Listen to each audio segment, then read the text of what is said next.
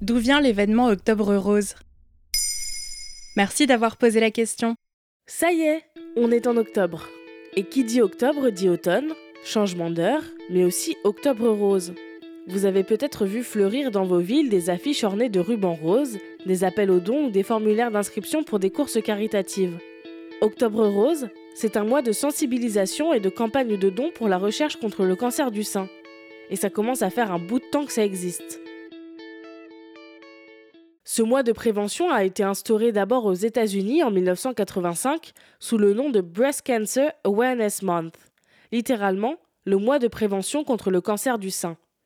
Il est né d'un partenariat entre l'American Cancer Society et le laboratoire pharmaceutique Imperial Chemical Industries, depuis racheté par AstraZeneca, qu'on connaît en France pour son vaccin anti-Covid. L'objectif était tout d'abord de faire la promotion de la mammographie, le moyen le plus efficace de lutter contre le cancer du sein. En 1993, une certaine Evelyn Lauder, elle-même guérie du cancer du sein et fondatrice de la marque clinique, crée la Breast Cancer Research Foundation aux États-Unis. Octobre est choisi comme mois de prévention et d'appel aux dons pour la fondation et devient le mois mondial de mobilisation pour la lutte contre ce cancer. Et en France? C'est en 1994 que le mois de prévention contre le cancer du sein devient réellement populaire en France. Il vient d'une initiative du magazine Marie-Claire et de l'Empire cosmétique Estée Lauder qui créent ensemble l'association Le cancer du sein, parlons-en.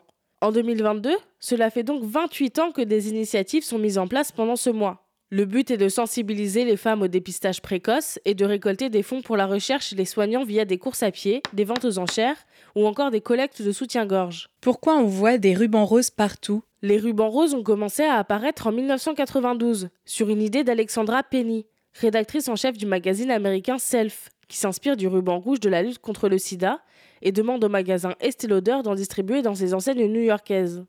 D'après l'association Breast Cancer Action, le rose a été choisi car c'est une couleur douce, joyeuse et qui évoque la bonne santé, tout ce que le cancer n'est pas. Comment je fais pour participer à la campagne de dons? Vous pouvez vous rendre sur le site de l'Institut Curie pour faire un don ou vous rapprocher de la mairie de votre ville pour voir quelles sont les actions et campagnes mises en place pendant le mois d'octobre.